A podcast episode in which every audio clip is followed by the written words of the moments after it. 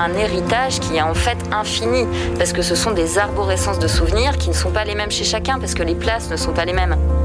Et l'Église n'apporte pas des choses d'ailleurs contradictoires, mais il y a un petit plus. Et alors là, euh, sincèrement, on ne peut pas l'acheter dans une pharmacie. Hein. Je suis entraînée par un ancien écuyer du cadre noir qui me dit toujours Mais c'est le cheval qui doit briller, c'est pas toi. Toi, t'es là pour lui montrer ce que tu dois faire, mais ce que tu montres au juge, c'est ton cheval. On a lancé le Human Genome Project, on a fait le séquençage du génome humain. Une fois qu'on l'a fait, on s'est aperçu qu'on comprenait rien. Et la question, c'est qu'est-ce que vous faites de votre existence? Vous pouvez rester euh, assis à rien faire devant un écran. Se retrouver seul le soir, ne pas pouvoir se marier ni fonder de famille, tous ces abus en tout genre, cette crise des vocations sacerdotales, les églises de France presque vides le dimanche, c'est une sorte de refrain que nous entendons et subissons maintenant depuis très longtemps. Si les plus pessimistes craignent une voie sans issue, en tout cas le nombre de prêtres ordonnés stagne depuis plusieurs années, autour de 125 ordinations par an avec une très légère hausse pour 2021, à noter cela dit. Mais après toutes ces crises qui abîment l'Église, depuis ces quatre dernières années, quatre, cinq dernières années. Faut-il alors aujourd'hui être fou pour devenir prêtre? Eh bien, c'est la question que nous allons tenter de poser à nos deux invités du jour qui se sont prêtés au jeu. Marie-Jean 400, ça commence tout de suite et j'ai la joie eh bien, de recevoir donc le père François Poté. Bonjour père, toujours un plaisir de vous recevoir. Un petit bonjour, tout petit petit. curé de Saint-Philippe-du-Roule à Paris. Vous avez publié La grave allégresse, être prêtre mmh. aujourd'hui chez MAM. Et puis euh, l'abbé François de Dieu. Bonjour de François, bonjour père. Bonjour. Vous qui êtes curé de la paroisse de votre côté, Saint-Urbain, Sainte-Marie de la Garenne-Colombe, euh, dans le 92 si je ne me trompe pas, qui avait publié Curé à durée indéterminée chez Artege. Alors, euh, c'est pas un hasard si vos deux livres sortent à peu près, bon, on va dire à peu près en même temps. Euh, la grave allégresse, euh, il y a grave dedans, mais il y a quand même allégresse. Vous osez écrire ça en 2022, Père François Poté Oui, oui. plus, plus je vieillis, plus je trouve que la vie est belle. Mais plus je vieillis, plus je trouve aussi qu'elle est dure. C'est vrai. Elle est en même temps belle et en même temps dure. Et je, alors, la gravelle des Grèces, je tiens ça d'une d'une religieuse qui m'a qui m'a donné cette formule que j'ai gardée euh, précieusement parce que je trouve qu'elle est magnifique. Mais mais c'est quelque chose qui m'a toujours marqué moi dans, dans depuis mon enfance la, joie de Saint François d'Assise. La joie de Saint François d'Assise est tout sauf une, une espèce de, de gaieté échevelée, euh, éthérée. C'est une joie profonde, une joie une joie grave. Il est allé chercher les secrets de la joie dans la dans la passion de Jésus. Dans, le, fond de la souffrance de la croix. Et, c'est toujours quelque chose qui m'a beaucoup impressionné et qui se confirme, euh, qui se confirme pour moi à mesure que j'avance dans la vie. Et si j'oublie que, la, victoire du ressuscité euh, nous illumine, eh bien la, gravité devient euh, désespoir ou angoisse, et notre monde est en train de sombrer dans l'angoisse. Mm. Et si j'oublie que la souffrance existe autour de nous partout et qu'il y a un poids du mal et de l'esprit du mal, euh, mon allégresse devient une espèce d'exubérance qui n'est plus chrétienne. Et, c'est le, pour moi le, secret, le secret de la joie et le secret de la vie chrétienne, c'est dans, dans l'union des deux. On peut être joyeux tout en pleurant, on peut pleurer tout en étant joyeux. Il y a, et je crois que les, la Vierge Marie euh, au pied de la croix est profondément douloureuse, enfin d'une douleur, mm. d'une douleur dont on n'a même pas idée, mais elle est, elle est profondément joyeuse de, de parce qu'elle croit la victoire déjà. Elle croit la victoire de l'amour. Abbé, l'abbé François de Dieu, il y a un contresens, peut-être pour commencer par là, pour euh, entamer sur ce qu'on vient d'évoquer au fond le Père François Poté, il y a un contresens sur ce que doit apporter la vie en général, espèce de joie. Il y a une incompréhension autour de cette joie qui ne veut pas dire truc béat, cool, euh, on flotte au 14e ciel. En entendant le Père François, je, repensais à deux, figures. Euh, je pensais à Saint José Maria et à Madeleine Delbrel. Saint José Maria qui disait la joie chrétienne a des racines en forme de croix. Et Madeleine Delbrel qui disait la vie chrétienne est traversée par une épée à deux tranchants, la joie et la croix. Hmm. Et en fait, hmm. je, trouve qu'effectivement, il, y a, quelque chose de, très profond. Notre joie, elle est profonde. Notre joie, elle est dans le salut que nous donne Jésus-Christ. Vraiment, elle, est dans la croix. Elle est dans, dans cette espérance de la vie éternelle fondée sur cette, sur cette certitude de la résurrection, en fait. Elle est, elle est ça veut dire, Et ça veut dire que c'est ça qui bloque les, les, jeunes, éventuellement, ou les moins jeunes, ceux qui pourraient avoir des vocations tardives, à devenir, par exemple, prêtre ou pas, selon vous, pour commencer, diagnostiquons. Père euh, de Dieu, s'il vous le Est-ce que c'est cela qui bloque Je ne Une sais pas. Une incompréhension sur ce que sur ce qu'est la vie en général, d'ailleurs, parce que vous vous parlez de, de racines. Euh, en croix, enfin la joie qui a, croix, qui a des croix pour racines, au fond, c'est euh, même qu'on soit croyant ou pas, la vie n'est jamais un long fleuve tranquille. mais ça, on, a du mal à l'accepter peut-être. J'essaye de, comprendre aujourd'hui pourquoi autant je, de. Je ne pense pas que les jeunes soient bloqués. Euh, je, crois surtout que la question, c'est qu'ils ils, n'entendent pas la, question, c'est-à-dire la possibilité, la, la question l'éventualité d'être prêtre n'entre plus dans le champ des possibles de la plupart de nos jeunes. Soit ça n'entre pas dans le champ des possibles, soit ils ont beaucoup de parasites autour d'eux. Oui, il y a du brouillage. Et, beaucoup, de, brouillage qui fait que parfois, moi je, pense, pour prendre un exemple, je pense à un jeune que, que j'accompagnais où il y avait une, une, vraie question de, de vocation sacerdotale, de discernement et puis euh, pris par les soirées d'étudiants et ainsi de suite. Bon, il était complètement dans du, dans du brouillage permanent. et puis un beau jour, il me dit, euh, il, avait le projet de faire le, chemin de Saint-Jacques de Compostelle. Hmm. Et puis un beau jour, il me dit, bon ben euh, là, j'ai six mois, un trou dans mes études, je sais pas quoi faire. Alors je lui ai rappelé son projet. Il me dit, bon ben d'accord, j'y vais. Il part.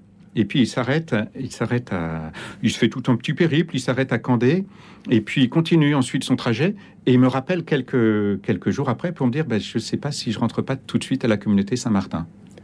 Donc en plein milieu du trajet, il me dit, mais pourtant je suis parti pour, pour Saint-Jacques, qu'est-ce que vous en pensez? Et je lui dis, mais t'es parti pour partir, t'es parti pour couper, t'es mm. pas forcément parti pour arriver là où tu avais projeté d'arriver pour l'instant. Mm. Et aujourd'hui, il est près de la communauté Saint-Martin. Mais il a fallu il a fallu à un moment que quelque chose lui permette de couper parce que le brouillage était tel que euh, c'était difficile de lâcher. Et, moi, je trouve qu'on le voit chez beaucoup de jeunes, cette difficulté de, à un moment de, lâcher vraiment le, cycle peut-être mondain euh, qu'on peut connaître et qui, va les aider à, discerner, à aller, à aller au fond des choses. Parce que euh, le monde, je, crois, le monde nous présente parfois les choses comme si, comme si on devait tout avoir sans, rien, sans renoncer à rien. Hmm. Euh, et, en fait, ben, choisir, c'est renoncer. Mais renoncer pour, pour une joie profonde, en fait. Mais euh, voilà, on s'accroche à toutes ces sécurités et comme s'il fallait renoncer à rien. La, question, oui, la question quand même. pour moi, la première question, c'est est-ce que est-ce que on donne à voir aux jeunes des prêtres joyeux et des prêtres heureux? Ça vous le dites dans votre livre. Ah bah oui. Hein. Dès, le début, hein, vous attaquez là-dessus. Est-ce que les jeunes ont l'occasion de voir des prêtres qui sont bien dans leur peau et qui sont heureux de leur ministère et de euh, quelles que soient les difficultés qu'ils rencontrent, euh, les, les difficultés ne sont pas un empêchement à la joie les, difficultés, elles sont faites pour être euh, affrontées et, surmontées. Mais, est-ce que fondamentalement, le prêtre est un homme de la joie? S'il n'est pas homme de la joie, euh, comment, comment donner envie aux jeunes? Comment intéresser? Comment donner aux jeunes l'idée qu'ils pourraient être prêtres si si si on n'a que des prêtres qui sont des coachs ou des ou des managers ou des ou des chefs d'entreprise ou ou même des profs très très très intelligents et très calés. Mais mais c'est le prêtre le sacerdoce c'est bien autre chose que ça. C'est c'est quelque quelqu'un qui qui vit le mystère de la croix euh, et qui vit le, le mystère du don d'amour. C'est quelles que soient les fonctions qu'il occupe dans l'Église et dans, dans les diocèses, c'est profondément et d'abord le témoignage de Christ qui, qui, vit l'amour donné et donc la miséricorde. Pour moi, l'homme de la joie, l'homme de la miséricorde, c'est vraiment les deux témoignages fondamentaux qui, qui, dont nous portons la responsabilité. Mais c'est vrai qu'on imagine une vie quand même pas très drôle parfois. Ah, vous dites euh, curé. C'est terrible, c'est terrible ça, c'est terrible. curé même dans votre introduction, euh, vous dites euh, un homme qui peut pas se marier, mais c'est pas du tout qu'il peut pas se marier. C'est qu'il est appelé euh, et il reçoit la grâce pour ça de à offrir cette dimension de sa vie, mais, mais pour quelque chose d'infiniment grand et d'infiniment joyeux. Il y a, enfin, le, prêtre qui est renfrogné dans, son célibat. Moi, j'aime pas dire que je suis célibataire. Je suis marié et bien marié, autrement que la plupart, mais mais je suis profondément donné. Et qu'est-ce que c'est que être marié sinon être donné? Et, un homme, un homme, le mariage naturel, c'est être donné à une épouse. Le mariage surnaturel, que le Seigneur nous propose à nous, c'est le, mariage, enfin, c'est le don à l'Église qui est l'épouse. Mm. c'est beau, ça. C'est, non seulement c'est beau, mais c'est enthousiasmant. cette épouse. Elle a des défauts. Ah, ben elle a des défauts. Elle est, elle est blessée. Mais, vous connaissez ah une épouse qui n'a pas de défauts bah, Non, mais c'est profondément joyeux et c'est grand. Ce mystère est grand mm. et ça vaut la peine. Enfin, c'est quelque chose qui est et, qui est porté par une grâce surnaturelle. Si, si on y va avec les propres forces de, l'homme, c'est même, c'est même pas la peine d'essayer, c'est mm. perdu d'avance. Mais, ça suppose, si on reste dans, cette, euh, dans ce registre-là, ça suppose de voir aussi comment l'épouse reçoit l'époux. Bien sûr. Parce que parfois, une des difficultés pour le prêtre, je trouve que les, plus grandes difficultés que nous connaissons sont les difficultés à l'intérieur de l'Église. Qu'on ne soit pas reçu par l'extérieur, c'est une chose. Qu'on soit critiqué, euh, traité de pédophile après le rapport de la SIAZ dans la rue et compagnie, c'est une chose. C'est voilà, ce qui n'arrive pas très souvent. C'est déjà une affaire. Pas très souvent, mais quand ça arrive, moi, c'est violent. Mais c'est pas grave. En fait, c'est c'est voilà, ça nous ça nous ça nous atteint pas euh, de la même avec la même, euh, avec la même gravité que l'intérieur. Que, que l'intérieur, parfois, quand, euh, quand on n'est pas reçu dans une communauté, quand il y a des choses comme ça. Moi, j'ai entendu des témoignages de prêtres parfois, où j'ai connu des prêtres qui, qui ont vécu de, grandes souffrances dans des communautés où ils n'étaient pas reçus et comme un mari qui n'est pas reçu par son épouse en quelque sorte, ça, ça, ça peut être une, une difficulté. Et c'est intéressant d'ailleurs de se poser la question, de voir aussi comment, comment l'Église regarde le prêtre. Là, on a, on a entendu un certain nombre de choses, ou comment les membres de l'Église regardent les prêtres. On a entendu un certain nombre de choses là dans le dans le, les retours du synode et tout ça, qui, qui peuvent... Et qui prouvent une ignorance profonde. Oui, tout à fait. Allez-y, finissez, Père de Dieu, excusez-moi, Père oui, En fait, qui peuvent atteindre le prêtre lui-même, parce qu'il a, il a l'impression de ne pas être reçu pour ce qu'il est. Voilà, avec cette, euh, comme figure du Christ aussi pour l'Église. Il y a une espèce d'attente de perfection, un type qui serait complètement bah, éthéré. Alors parfois, on attend des qualités du prêtre qui ne sont pas celles qu'il doit avoir. Il, doit être, euh, il est configuré au Christ et, il doit être signe du Christ dans, dans, dans, l'Église, avec ce qu'il est, avec ses imperfections, avec et qu'il connaît lui-même d'ailleurs, et qui, contre lesquelles je pense qu'il essaye de, lutter aussi. Mais, mais, mais voilà, et, il essaye d'être ce qu'il doit être pour l'Église en disant un peu comme Saint Jean-Baptiste, hein, il faut qu'il grandisse et que moi je diminue, en parlant du Christ. Et c'est sans cesse la vie du prêtre, ça. Se laisser transformer par la grâce de Dieu. On, ben, on, a, on a souvent dans l'Église une idée, une idée préconçue du prêtre, un, a priori, c'est-à-dire que c'est nous qui exigeons du prêtre ce qui, ce que ce, on, attend un prestataire de sacrement, on hmm. attend euh, euh, quelqu'un qui nous fournisse ce qu'on a, ce, qu'on a besoin de, recevoir, enfin ce qu'on pense euh, utile. Au fond, la question, la bonne parole. La, question a été exactement la même pour le Christ euh, dans, dans, dans le monde juif de, de, son époque. on, attendait un Messie qui était, qui correspondait à un schéma mental qu'on avait. Et, comme le Christ ne correspondait absolument pas à ce schéma mental, eh il a été rejeté, profondément rejeté, et jusqu'à jusqu'à finalement être crucifié, ce qui est quand même pas rien. Et, c'est pour ça que Jésus nous a prévenus, pour pas qu'on soit étonné. Euh, bien heureux êtes-vous si on vous persécute, si on dit contre vous toutes sortes de mal et, et, faussement, avec des mensonges. Bien heureux êtes-vous, c'est une béatitude, donc faut pas s'en étonner, il faut pas il faut pas s'en offusquer. Mais mais c'est vrai que c'est une difficulté. Mhm. Si le prêtre ne rencontre pas des soutiens profonds et des pères qui vont l'aider à, euh, qui, qui vont l'engendrer à cette vie de sacerdoce et qui vont le soutenir, le, le, le, le, conduire. Euh, euh, c'est absolument essentiel que les prêtres, surtout dans les débuts de leur ministère, puissent rencontrer des pères, et pas des coachs, pas des coachs, des pères qui vont, qui vont les aider à, à, à des vivre êtres humains, des, êtres humains ancrés dans la réalité, équilibrés, humainement forts et tendres, et tendres. Ah, vous en parlez beaucoup. Mais oui, la tendresse, il n'y a rien de plus important. Et puis qui les accompagne vraiment. De Dieu. En fait, qui puisse vraiment les accompagner. On, investit beaucoup parfois pendant tout le temps du séminaire euh, bah, sur, les, sur la formation de quelqu'un. Donc on, mm. investit énormément. Mm. Et parfois, quand il est jeune prêtre, euh, il ne trouve pas euh, dans certains endroits. Alors, je ne vais pas faire de, de coups de projecteur sur tel, endroit, tel, tel, tel, diocèse. Non, non, non, mais, mais parce qu'il y, y, a des évêques qui sont de très bons pères. Mais parfois, ben, il manque le soutien dans ces premières années d'un père euh, au niveau de. Sauf que l'évêque, il a mille trucs à faire. Quoi, bah, oui, mais quelle est sa priorité Et voilà. Mais, Nous pouvons en parler ce matin. Je reconnais hein. que le, problème est un peu le même pour les jeunes ménages. Vous savez, ils sont les, ils sont très suivis. Non, mais ils sont très suivis pendant la préparation de mariage. Quand on fait une préparation de mariage sérieuse, ce, qu'on essaye de faire, pendant, des, pendant plusieurs mois, ils sont très suivis, très soutenus, très aidés. Et puis ils se marient et ils sont perdus dans la nature et, ils sont livrés à eux-mêmes finalement et se trouvent devant des difficultés qu'ils n'avaient pas imaginées ou pas, enfin pas dans ces proportions-là. Mm. Et, et s'ils n'ont pas le soutien d'une communauté, d'une paroisse, d'une ou aussi de pères qui vont les aider, qui vont les, les accompagner, eh ben ils se trouvent très très perdus et, et, quelquefois ça craque parce que parce qu'ils n'ont pas été suivis. De même qu'il y a des prêtres aujourd'hui qui craquent un an, deux ans, trois ans après l'ordination, c'est pas normal. Ils craquent pourquoi, messieurs, les prêtres? Alors, des raisons très différentes. Moi, je vois sur mon année de séminaire, de, par rapport à tous ceux qui étaient avec moi au séminaire, nous étions 13. Sur les 13, 5 ont quitté le sacerdoce. Ah donc c'est énorme. Dans les cinq premières années, tous les ans, vers le mois entre janvier et mars, on apprenait le départ d'un prêtre, au point qu'on finissait par se demander quel allait être le suivant. C'était, oh c'était, c'est vraiment énorme. des, questions très très différentes pour les uns et les autres. Euh, peut-être une erreur de discernement ici ou là. Oui, profonde. Euh, oui, peut-être aussi des erreurs de nomination dans les premières, la première nomination quand on met un, jeune prêtre avec un curé qui ne supporte pas un prêtre en col romain et qui se retrouve euh, dans cette situation de tension, en fait, comment on soigne ces premières nominations, comment on accompagne euh, cette, bah, la fraternité sacerdotale, elle, est belle. Hein, et, dans, moi, je le vois dans mon diocèse, elle est, elle on a une très très belle fraternité sacerdotale.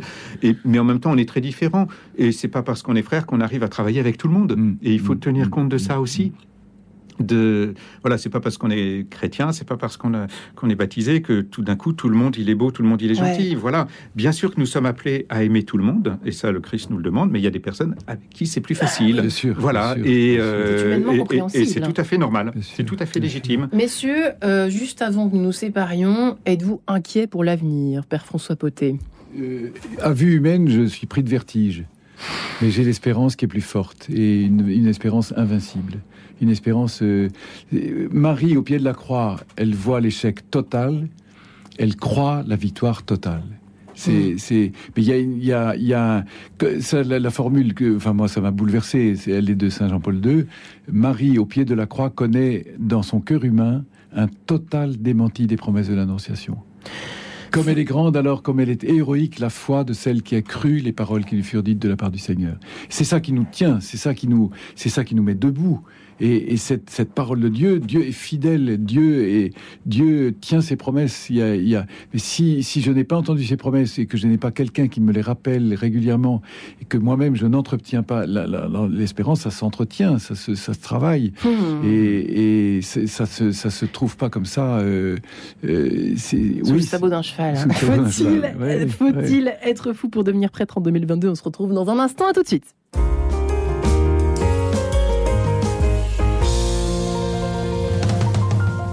Vous aimeriez approfondir les débats d'actualité avec un regard chrétien? Vous désirez vous former en éthique, théologie, philosophie, en étant accompagné dans votre parcours? Le Centre Sèvres Faculté Jésuite de Paris propose des formations adaptées à tous, alliant niveau universitaire et spiritualité ignatienne, à suivre sur place ou à distance. Découvrez le programme sur www.centresèvres.com ou appelez au 01 44 39 75 00.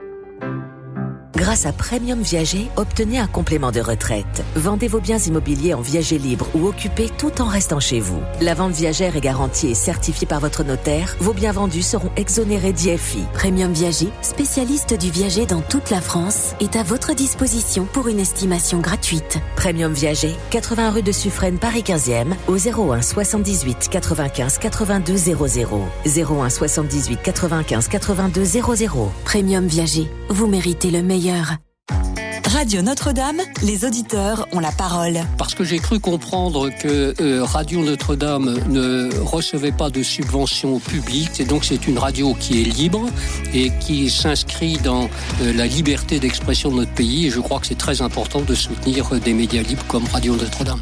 Pour soutenir Radio Notre-Dame, envoyez vos dons au 6 boulevard Edgar Quinet, Paris 14e ou rendez-vous sur www.radionotre-dame.com. Merci.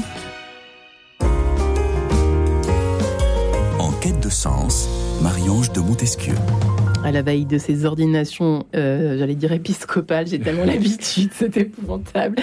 On va commencer par les sacerdotales. Faut-il être fou pour devenir prêtre en 2022 Eh bien, nous nous posons la question très tranquillement ce matin, hein, bien qu'avec un peu d'inquiétude. Père François Potet, curé de Saint-Philippe-du-Roule à Paris, qui a publié La grave allégresse, être prêtre aujourd'hui chez MAM, et puis l'abbé François de Dieu, curé de la paroisse Saint-Urbain Sainte-Marie de la Garenne-Colombe, qui a écrit de son côté Curé à durée indéterminée, curé en CDI d'une certaine façon chez Artege des pasteurs stables pour des paroisses qui bougent. Alors vous, on voit bien hein, que vous centrez votre euh, euh, réflexion, euh, Père François de Dieu, sur justement ce que vous évoquiez, l'intérieur, l'épouse en fait. Vous analysez, vous décryptez dans ce livre l'histoire de cette épouse et ce qu'elle est devenue au fond aujourd'hui et ce qui vous inquiète finalement, qui est en chantier comme sur votre couverture. Effectivement, je, je réfléchis beaucoup en fait à ce qu'est une paroisse parce que euh, voilà, nous avons une structure, une composition de l'Église, une composition qu'on pourrait qualifier d'administrative, et nous, nous, pouvons, nous risquons quelquefois d'en rester là. Euh, bien sûr que c'est utile d'avoir des, repères administratifs, ça nous aide, mais il faut bien comprendre ce qu'est la paroisse. Et, la paroisse, c'est vraiment, quand on, quand on regarde au niveau historique, c'est vraiment la figure de l'Église universelle. Voilà, c'est le lieu où on va rencontrer l'Église, où n'importe qui peut rencontrer l'Église dans son universalité, y compris dans sa définition un peu, un peu territoriale, où on pourrait dire mais pourquoi découper en, territoire? Eh bien en fait, elle, rassemble en son sein des gens très divers et euh, des jeunes, des vieux, des blancs, des noirs. Il n'y a, pas une question de tout le monde se ressemble dans une paroisse. Elle est le lieu où sont assemblées des personnes qui sont appelées par le Christ. C'est finalement la définition de l'Église pour être envoyées en mission. Et, et ce territoire, en plus, définit pour le curé et, sa communauté, définit un territoire de mission. Voilà, moi je crois vraiment qu'il faut regarder la paroisse non pas comme euh, voilà avec l'Église au centre comme l'Église vers laquelle les gens doivent aller, mais l'Église est ce lieu de laquelle, à partir de laquelle les, fidèles nourris de l'Eucharistie vont partir pour aller en mission sur tout ce territoire et, au-delà, bien sûr, parce que les fidèles sont, ont des, implications au-delà de la paroisse. Si je vous traduis bien, Père François de Dieu, ça veut dire que hum, euh, comment peut-on dire? On s'attache trop quand on est prêtre à une part. Le risque, c'est de trop s'attacher à voilà son petit territoire, ses petits fidèles et tout ça. C'est ça que vous êtes en train de nous dire ou pas? Alors le risque, le risque pour le curé, euh, avec toutes les tâches que nous avons aujourd'hui, qui sont énormes et où nous retrouvons parfois quelquefois ce qui ce qui était dit dans les Actes des Apôtres à propos des des, apôtres eux-mêmes. Hein. Il n'est pas bon que nous délaissions le service des tables, euh, que nous délaissions la parole de Dieu, pardon, pour nous attacher au service des ah. tables. Le prêtre parfois peut être, le curé peut être attaché à toutes sortes de choses à faire. Et alors qu'il est avant tout serviteur de la parole, serviteur de, l'évangile. Et, euh, et, donc, pour le coup, euh, c'est ça qui doit pouvoir vivre, annoncer, une, de ses premières missions, quand on regarde le, Code de droit canonique, c'est vraiment de permettre que la parole de Dieu soit annoncée à tous les habitants du territoire de sa paroisse. simplicité, quand on y pense normalement. C'est une charge énorme. Simplicité, je voulais dire. Non, non, mais ça devrait être que ça. Ça ne devrait pas être tous les trucs qu'on vous demande de faire qui n'ont rien à voir. Et en même temps, et en même temps, il faut conduire une communauté. Et, le, je trouve que l'une des belles tâches du curé, et c'est une des belles missions du, du curé, c'est de discerner les charismes au sein de sa communauté, d'être un peu comme un chef d'orchestre, en quelque le sorte. Délégué. Le, celui qui, beaucoup plus que ça. Qui, fait pas la place des gens, mais, mais mm. qui euh, discerne, met en valeur, encourage, pour que chacun, avec le charisme qu'il a reçu, puisse donner le meilleur de lui-même mm. et, entrer dans ce service de l'Église de, tous. Père François Pour moi, le, le curé, c'est le serviteur de la communion. Le serviteur de la communion, c'est-à-dire, si on regarde la paroisse, ce qui est trop, trop souvent le cas, je souscris absolument et totalement à ce que, ce que dit l'abbé de Dieu. Euh, ou bien on regarde la paroisse comme un magasin où on trouve tout. Euh, alors il y a les, il y a les supermarkets, euh, le, le, le, petit, euh, le franc prix du quartier, et puis il y a des gros centres commerciaux, les grosses paroisses énormes qui, qui, qui fournissent, alors qui, où on trouve même ce qu'on trouve pas ailleurs. Enfin, le carouf de voilà. Et alors le, la paroisse peut-être est très souvent elle est regardée comme ça, et du coup on est attaché à son magasin et, et c'est c'est le, le, lieu où on va chercher ce dont on a besoin. Et, et ou bien on regarde la paroisse comme un, centre de, une communion de missionnaires, une, communion réunie par l'Eucharistie, et où, comme vous dites très justement, des jeunes, des vieux, de toutes les toutes les, composantes de la société, de, notre famille humaine, se retrouvent et sont unis par cette communion autour de l'Eucharistie et sont envoyés en mission. Et, de fait, on reçoit la responsabilité d'un territoire. Moi, j'ai une conscience très forte telle personne qui habite dans ce territoire, si elle n'a jamais entendu parler du Christ, c'est j'en suis responsable. Hmm. et, Dieu m'en a confié la charge. Et, ça, c'est très impressionnant. Et, mais j'en suis responsable. C'est-à-dire, j'emporte ultimement la responsabilité, mais la communauté paroissiale, la famille, la, communion paroissiale emporte la responsabilité tous ensemble. Moi, je suis le serviteur de cette communion qui, qui, qui donne à, cette communion, non pas une efficacité, et je, suis violemment euh, remonté contre la théologie de la prospérité, qui, cherche à faire du chiffre et du nombre, et une belle paroisse magnifique et très belle, et très, très prestigieuse. Je, mais, mais serviteur de la communion, qui c'est la qualité de cette communion pour qu'elle soit féconde, non pas efficace, mais féconde. En fait, il y a vraiment une dimension de, de, la communauté à, retrouver avec toute la dimension humaine de la communauté. Parce qu'on dit parfois la paroisse est une communauté, mais, mais cette dimension humaine... L'homme est un pour l'homme, on aime pas se on aime se retrouver, se réchauffer entre soi quand même. Hein. J'ai l'impression que c'est ça. Hein. En fait, il faut trouver, il faut trouver à la fois cette dimension de communauté donc euh, très forte, avec dont le curé est membre. En fait, il n'y a pas d'un côté les prêtres, de l'autre côté la, communauté. Le, y a, y a, le curé est membre de cette communauté, il en est le père il en est le père et le père n'est pas extérieur à la famille. Il n'est pas, il est pas lointain, il est pas. Et, et, parfois on dit que l'Église, on a souvent cité cette phrase de, Saint Paul VI, l'Église est experte en, humanité, mais il y a peut-être des choses à redécouvrir à l'intérieur de l'Église, euh, parce que peut-être pour parler de l'homme, pour dire faire de grands discours sur l'homme, mais, mais à l'intérieur de l'Église, vivre cette humanité profonde au sein de la communauté, avec son pasteur, avec ce don mutuel, non pas pour être replié sur nous-mêmes, mais pour être tourné vers les autres ensemble, parce qu'il y a la tentation de s'installer souvent qui est là. Il ne faut pas se payer de mots. Ou, bien on est, alors là le pape François a des mots très très forts, ou bien on est dans l'autoconservation, on est, on est auto-centré, on est dans une, on est dans un, dans, un club, euh, un, club de cathos, et on voit à la sortie sur le, sur le parvis euh, des gens. vous en parlez ça, le truc du parvis. Mais c'est essentiel. Ou bien on est dans un, dans, dans une communauté qui se reçoit de Dieu. C'est pas nous qui faisons, on se reçoit de Dieu on le reçoit pour autant qu'on est ouvert à, cette, à ce don de Dieu. La Jérusalem d'en haut, elle descend euh, toute parée comme une fiancée, comme dit l'Apocalypse, mais elle, elle descend d'en haut, c'est un don de Dieu. Mais est-ce que je reçois ce don? Vous dites qu'avant avant, avant de parler aux gens qu'on connaît, il faut parler à deux personnes qu'on connaît ça, c'est une des règles que je, que, je, que, que je donne à la paroisse. À la, à la, sortie de la messe, on ne parle pas à une personne qu'on connaît avant d'avoir parlé à deux personnes qu'on connaît. Il y a du boulot, mais Oui, il y a du boulot. Mais bien sûr, mais combien de fois, combien de fois on entend des personnes qui moi, je suis venu à la messe, mais, euh, mais euh, on, ne s'est pas senti accueilli, on, ne fait pas partie du club, on, a, alors du coup, les, gens s'éclipsent, ils rasent les murs et puis ils reviennent pas. Et c'est terrible, c'est absolument terrible. Euh, les, la paroisse, elle ne doit pas s'occuper seulement des gens qui demandent quelque chose à la paroisse. Effectivement, on doit s'en occuper. Mais, mais que fait-on pour les personnes qui ne demandent rien à la paroisse? Est-ce que est-ce qu'il y a une puissance d'annonce et de et de et de et de témoignage? Il faut ouvrir ses yeux quand on est prêtre, peut-être ben, que c'est ça qu'il faut faire. En fait, comme curé, nous passons notre temps, je trouve, à présenter les gens entre eux mm. aussi à l'intérieur d'une communauté. Je, pensais à un moment, ah je vois je vois deux personnes dans la maison paroissiale, Delphine et Nicolas, et puis je leur demande mais est-ce que vous vous connaissez? Ils sont côte à côte, ils ne se connaissaient pas encore. Donc du coup, je les ai présentés tout de suite en disant, ben voilà, Nicolas s'est converti il y a dix ans, Delphine s'est convertie il y a deux ans, Dieu est entré dans sa vie il y a deux ans, et je leur ai dit, ben maintenant, parlez de ce que Dieu a fait pour vous, mm. et je vous laisse vous mm. présenter. Mm. Et en fait, parce qu'en fait, comme une des joies du prêtre, on parlait de, faut-il être fou pour être prêtre en, 2022, mais une des joies du prêtre, c'est quand même d'être témoin de l'irruption de Dieu dans la vie des gens. et, et et d'aider les gens à en parler, mm. à en prendre conscience peut-être, à en parler, là déjà entre eux, entre chrétiens, mais dans le but qu'ils puissent en parler aussi à d'autres, et finalement que ce témoignage puisse toucher d'autres cœurs. Voilà, et, le, et, je, trouve que c'est une des joies du. Une, des motifs, un des motifs d'action de grâce. Moi, pour moi, en 20 ans de sacerdoce, c'est un des grands motifs d'action de ah grâce. D'accord, ça va quand même très loin effectivement. Mais alors, comment vous expliquez Je reviens un tout petit peu en arrière euh, quand, lorsque vous parliez tout à l'heure euh, l'un et l'autre des désertions, si je puis dire, au bout de deux ans, trois ans, quatre ans, cinq ans de séminaire.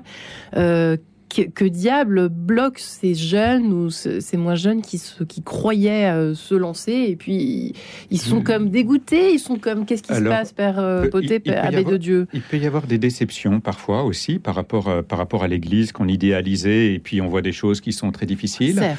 Il peut y avoir aussi peut-être un manque de, de confiance dans la grâce de Dieu parce que euh, ce que je suis, je le suis par la grâce de Dieu, dit saint Paul. Et en fait, euh, très, très franchement, moi, ça fait 20 ans que je suis prêtre, le père Poté, 33 ans, je crois. Et, Félicitations. Et, le, et en fait, euh, je ne serais pas ici sans la grâce de Dieu bien sûr. C'est-à-dire que c'est tellement dur parfois, oui. non, c'est pas, pas parfois. C'est quelque chose qui est impossible à porter par la nature.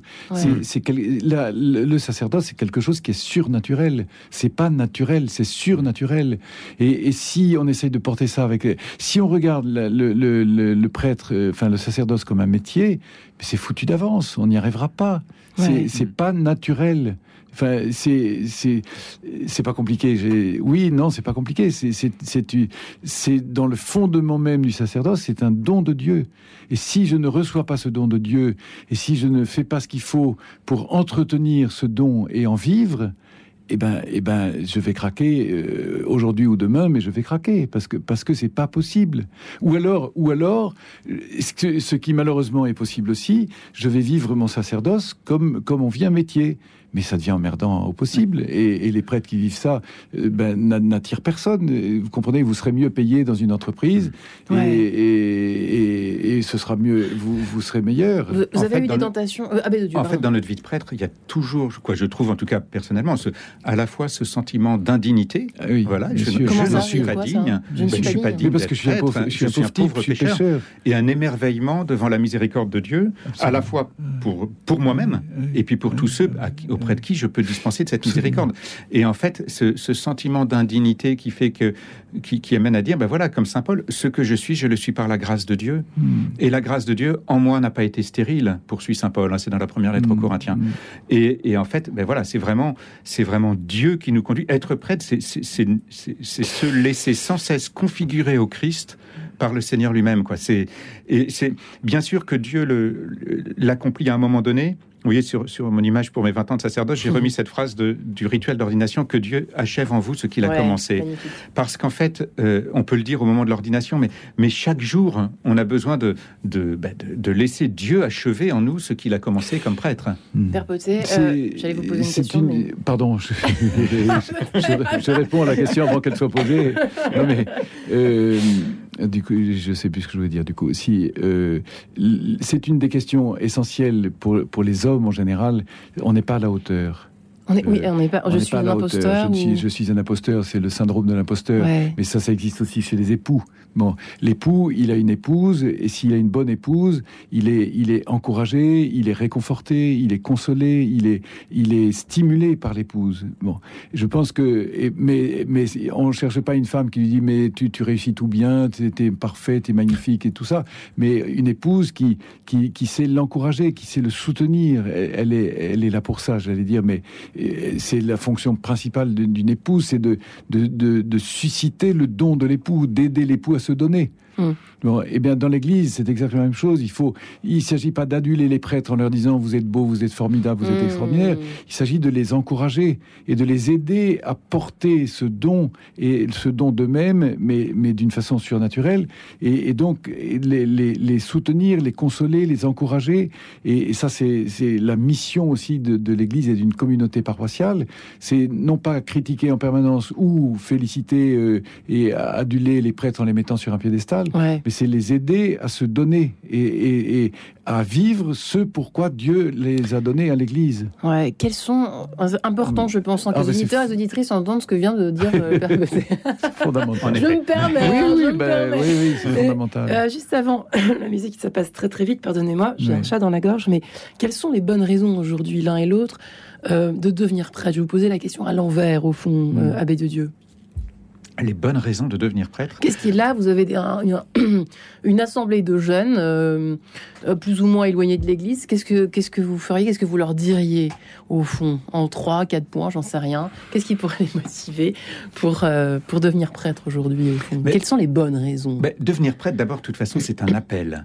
C'est vrai. Donc, c'est pas simplement un choix d'un jeune qui dit euh, je veux être prêtre. On se, fait pas prêtre. Voilà, exactement. C'est pour ça que je retourne un petit peu la question parce que c'est d'abord un appel de Dieu et découvrir cet appel et euh, il y a de bonnes raisons de répondre, à cet appel. mais, Mais, mais, voilà, je corrige la, la, question parce que euh, c'est pas de bonnes raisons de devenir prêtre, c'est de bonnes raisons de répondre à l'appel de Dieu. La première bonne raison de répondre à l'appel de Dieu, c'est pour moi, c'est vraiment que bah, si Dieu nous appelle, il connaît notre chemin de bonheur et que de toute façon, on peut lui faire confiance. Donc on est, on est dans la foi, cette confiance en Dieu. D'abord, c'est une bonne raison.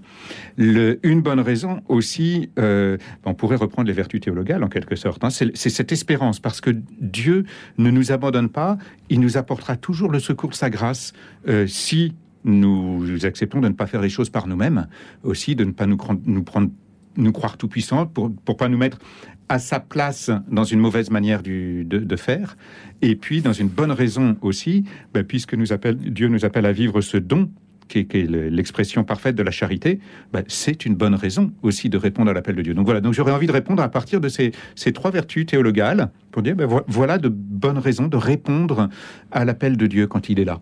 Vision de Père Potet, juste après cet extrait du psaume 8, qu'il est grand ton nom, pour voir toute la terre. À tout de suite. Radio Notre-Dame.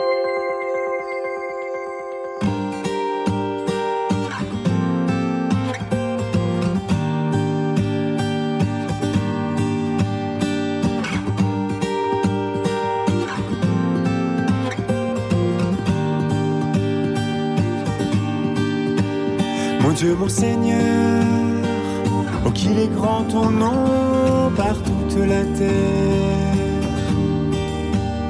Mon Dieu mon Seigneur, qu'il est puissant ton nom par toute la terre.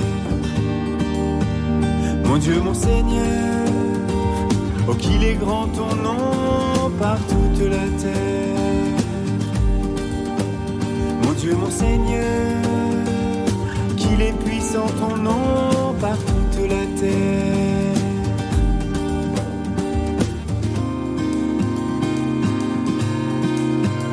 Au-dessus des cieux, firmament repose ton palais, ta majesté est chantée par les anges les tout petits quand je vois le ciel, ouvrage de tes mains, la lune et les étoiles que tu fixas. Quel est donc cet homme, un peu moindre qu'un Dieu, que tu en prennes souci?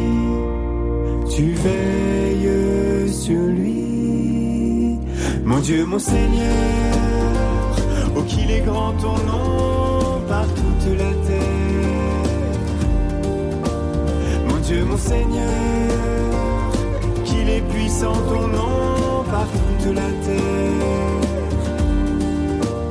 Mon Dieu mon Seigneur, oh qu'il est grand ton nom par toute la terre. Mon Dieu mon Seigneur, qu'il est puissant ton nom par toute la terre.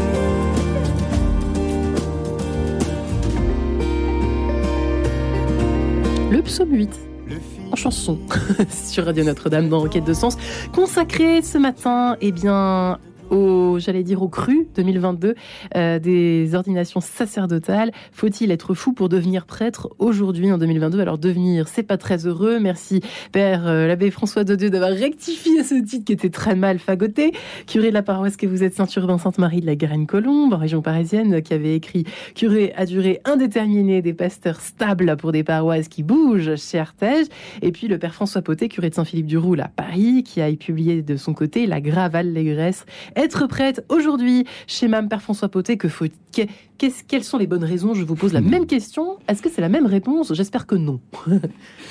Il n'y a aucune raison. Euh, vous savez, dans, parce que c'est une question d'amour. Euh, je lui demande mais pourquoi tu l'aimes? Parce que. Point. Euh, que la raison ne connaît pas. La raison, l'amour a des raisons que le cœur a des raisons que la raison n'a pas. C'est-à-dire, euh, bien sûr, il y a, je suis tout à fait d'accord et je souscris encore une fois. Euh, il y a des raisons, des bonnes raisons de répondre à un appel, mais l'appel, euh, faut-il être fou? Mais vous savez, il faut être fou pour se marier aujourd'hui. Il faut être fou pour vivre. Il faut être fou pour se lancer dans la vie. Il faut être fou pour faire des études. Il faut être fou pour pour faire du sport. Il faut être fou. Et moi, j'ai envie de dire, c'est beaucoup moins risqué d'être prêtre parce qu'on s'appuie sur la force de Dieu.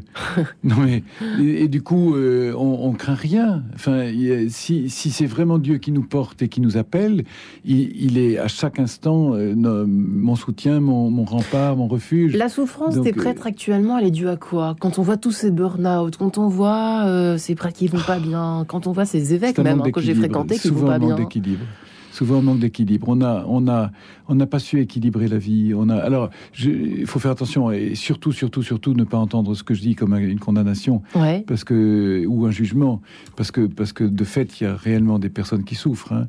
et il y a quelquefois des, failles psychologiques aussi, des, des, faiblesses. Euh, donc, il faut surtout, surtout pas émettre de jugement. C'est absolument pas. Mais, mais je pense qu'il faut absolument faire attention à l'équilibre l'équilibre. Vous savez, il y avait un, jour, on avait retrouvé une, une, icône dans un grenier du Vatican du temps de Saint Paul VI, et c'était une, une, vierge orante, et elle était un petit peu, un, peu penchée. Et on, présente à, Paul VI cette, cette, icône, et on lui dit c'est Notre-Dame de l'équilibre. Et Paul VI disait ah mon Dieu, Notre-Dame de l'équilibre, celle dont le monde a tellement besoin. Notre-Dame de l'équilibre.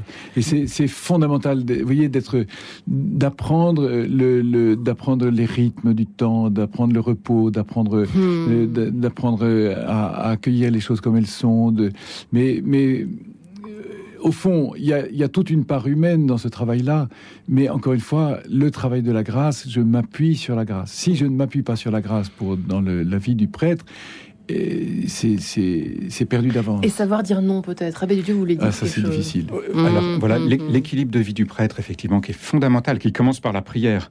Vraiment, c'est le, cœur, le cœur de la vie du prêtre. D'ailleurs, ce qui, ce qui va faire la, la, fécondité aussi de, de, toute son œuvre, de tout, de tout ce qu'il peut faire, c'est sa prière en fait. Et qui conditionne l'accueil du don de Dieu. Exactement. C'est donc l'oraison, l'adoration. Qui ne prient pas assez. Certains mmh. laissent un peu de côté le, parfois cette, cette, dimension de prière, mais équilibre de vie qui peut être aussi une question, euh, une question humaine. Euh, moi, je vois par exemple, il y a quelques, quelques mois, bon, j'ai vécu des choses assez lourdes dans, dans ma paroisse, bon, différentes choses que, que j'évoquerai pas, mais, mais euh, qui, qui m'ont complètement abattu. Et euh, j'ai regardé tout de suite dans mon agenda quand est-ce que je peux prendre une pause? Et j'ai bloqué trois jours. Voilà, j'ai bloqué trois jours. L'évêque devait faire des choses aussi dans ma paroisse. Je suis allé le voir. Je lui ai dit voilà, là j'ai trois jours. J'ai besoin de me poser. Est-ce que je peux partir à ces dates-là ou est-ce que c'est à ce moment-là que vous voulez faire telle et telle chose? Il m'a dit de toute façon, t'en as besoin, tu pars. Bon, j'ai un évêque que, en qui j'ai une totale confiance aussi et, qui, qui, est un vrai soutien. Vous avez de la chance. Et, euh, et en fait, mais c'est précieux parce que, voilà, d'abord, c'est se connaître. Se connaître, connaître ses points de fragilité, ces moments où on a besoin de repos, ces moments où. Parce que, ben voilà, il peut y avoir des moments, il y a des choses qui sont plus lourdes. L'équilibre, c'est aussi les cercles d'amitié quels sont ces cercles d'amitié que nous avons, ces personnes qui peuvent nous dire des choses aussi avec une grande simplicité, une grande vérité, qui peuvent être des soutiens, mm. qui peuvent nous corriger aussi, nous, dire des choses quand ça va pas, quand on fait fausse route. Ça, ça fait partie aussi d'un équilibre, euh, d'un équilibre humain pour un prêtre. Et c'est pas simple à trouver, hein, ça. Je pense qu'une fois qu'on est prêtre, ça en responsabilité. Euh, J'ai une page, euh, enfin, toute une page dans mon bouquin sur euh, sur le repos et sur la fatigue. la fatigue est un état normal pour pour un prêtre, mais au fond pour toute vie, une mère de famille est fatiguée, un père de famille est fatigué. Tout, on est on est tous fatigués. C'est l'expérience de tout le monde. Deux jours après les vacances, je suis déjà fatigué.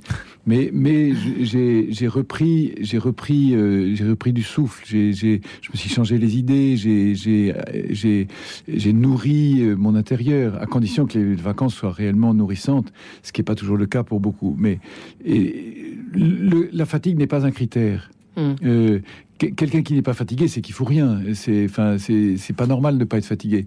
Mais, mais pour moi, le critère, euh, j'en ai deux, c'est la joie et la paix intérieure. Si je commence à perdre la joie ou si je commence à perdre le, la, la paix, c'est qu'il y a quelque chose qui ne va pas, il faut que je m'arrête. Ça veut dire quoi perdre la joie? Perdre la joie, c'est. Ça se manifeste comment concrètement? Je suis troublé, je suis niareux, j'ai envie d'engueuler tout le monde, je, je, je, suis agacé par le moindre truc euh, qui, qui, me gêne, je, je, je, deviens, euh, je deviens très, très nerveux, très tendu. Euh, vous voyez? Et, y a, et là, c'est signe absolument qu'il faut que je m'arrête. Il faut que je reprenne du, recul. Et comme, comme dit très justement le la paix de Dieu, euh, on, se, on apprend à se connaître et, et on essaye de s'arrêter à rythme régulier avant de connaître cet état de trouble. Vous voyez, au début, euh, les, les, jeunes qui partent euh, tête baissée et qui foncent, bon, et puis tout d'un coup, ils sont, ils sont bloqués par un, un gros coup de, de, fatigue, un gros coup de pompe. il vaut mieux que ce, ce enfin, qu'ils soient un peu prévenus, qu'ils soient un peu. Mm. Mais, mais c'est normal qu'au début, on, on, on, hésite un peu parce qu'on ne sait pas très bien comment s'y prendre. Puis on croit que on est tellement enthousiaste dans le ministère qu'on se lance à fond pour certains, et, et puis on se mesure pas tellement et on mesure pas ses forces. Et c'est là qu'on a besoin de, de, ce soutien, de l'expérience d'un ancien à côté qui, qui, qui, qui, mesure un peu les choses et qui, qui ne freine pas, mais qui, qui aide à découvrir cet équilibre. Mmh, parfois, parfois, on peut avoir envie de tout faire en fait.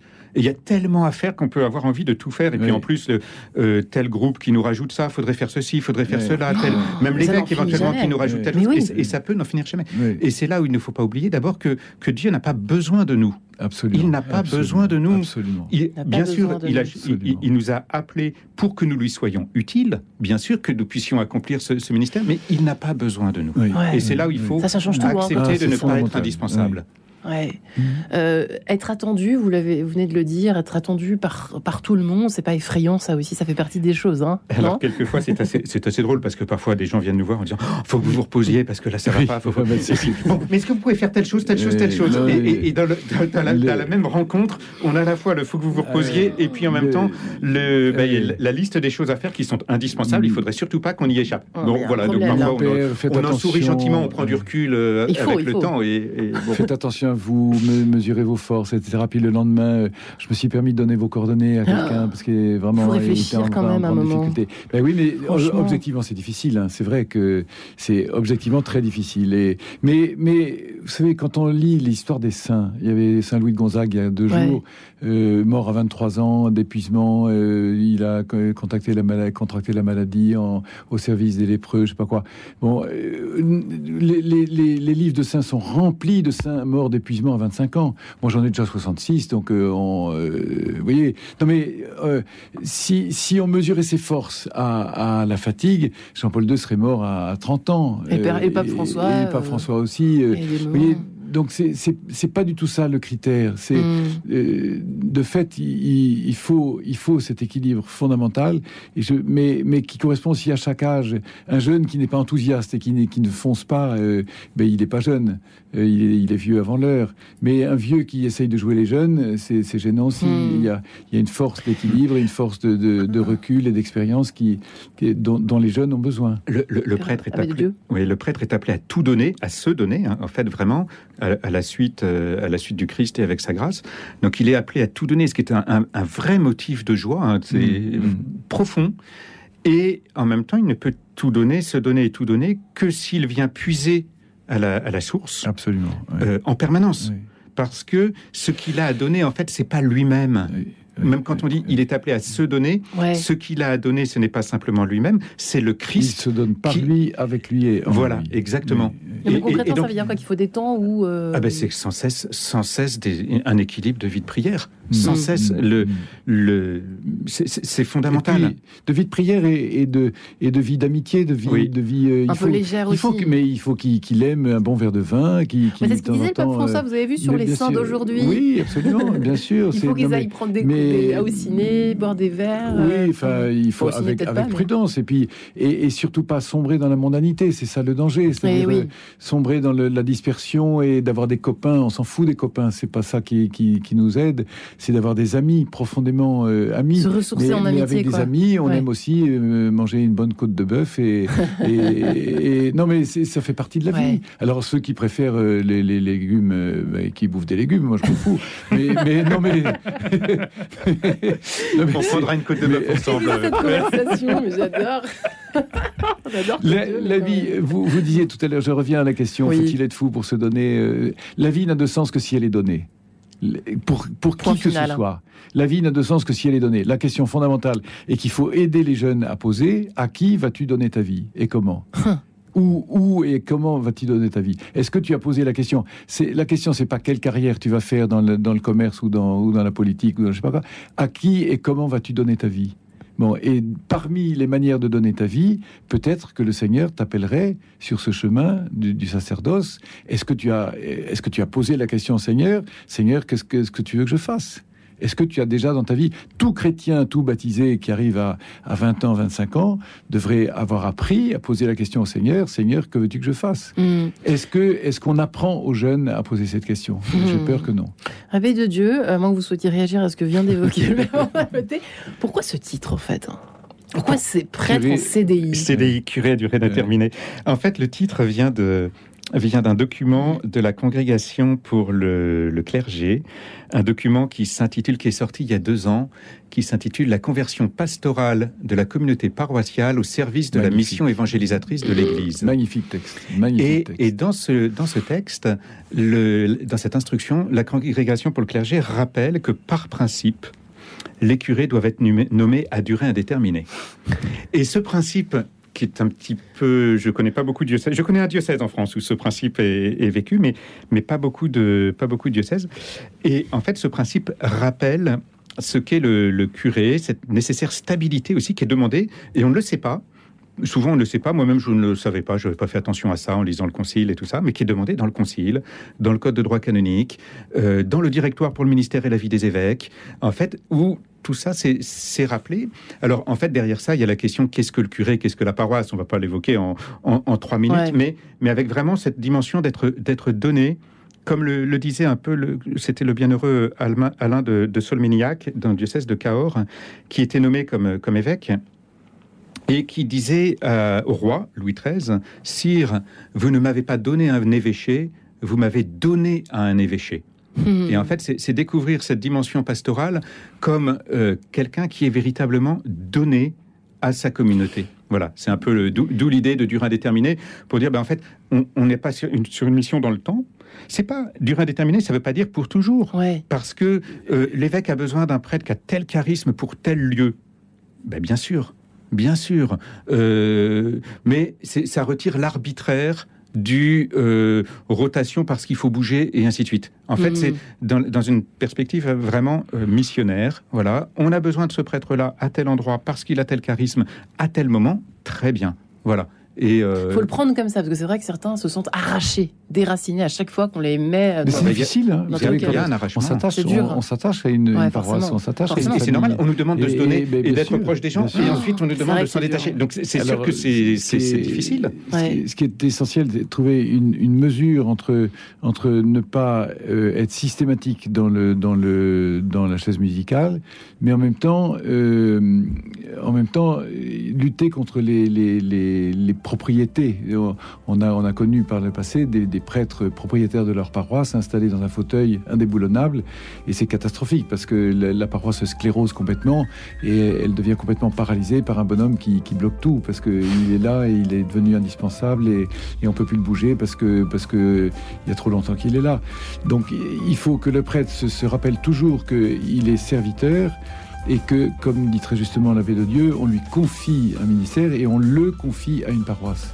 Parce qu'on le donne à une paroisse.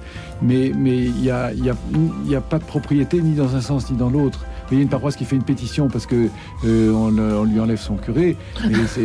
non, mais c'est terrible. C'est en tout cas, nous avons. Oui, pardonnez Et en fait, il y a deux choses qui doivent bouger sans ah, arrêt. C'est le cœur du pasteur, voilà, qui sans cesse, sans cesse euh, en battement, en quelque sorte. de la fin, cher abbé de Dieu. Merci pour François Poté. Merci à vous deux.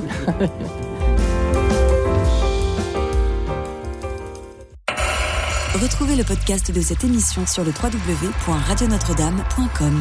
Et merci à Jean-Paul Hérine pour la bonne réalisation de cette émission. Merci à mes invités fort dissipés et merci à Simon Tatro pour l'avoir préparé.